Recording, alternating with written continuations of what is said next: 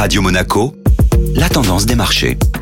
Radio Monaco, la tendance des marchés présentée par Société Générale Private Banking et vous retrouvez Florence Fate. Bonjour Florence. Bonjour Julia. Forme olympique pour les sociétés du CAC 40 avec leurs résultats semestriels impressionnants. Oui, les 37 entreprises de l'indice parisien qui ont publié leurs résultats du premier semestre ont dégagé un montant record de 57 milliards d'euros de profit. Ces performances sont remarquables. Non seulement la page de la crise semble être tournée, mais en plus les entreprises sont plus performantes aujourd'hui qu'en 2019 avant la pandémie. L'indice phare de la Bourse de Paris grappille donc encore quelques points et se rapproche des 6800 points. Alors Florence, quelle société se distingue particulièrement sur ces publications. Le groupe automobile Stellantis, issu du rapprochement entre Fiat Chrysler Automobile et le groupe PSA, le groupe de luxe LVMH et le sidérurgiste ArcelorMittal figurent parmi les meilleurs élèves du CAC 40. Ces trois sociétés représentent près de 30% des bénéfices de l'indice parisien.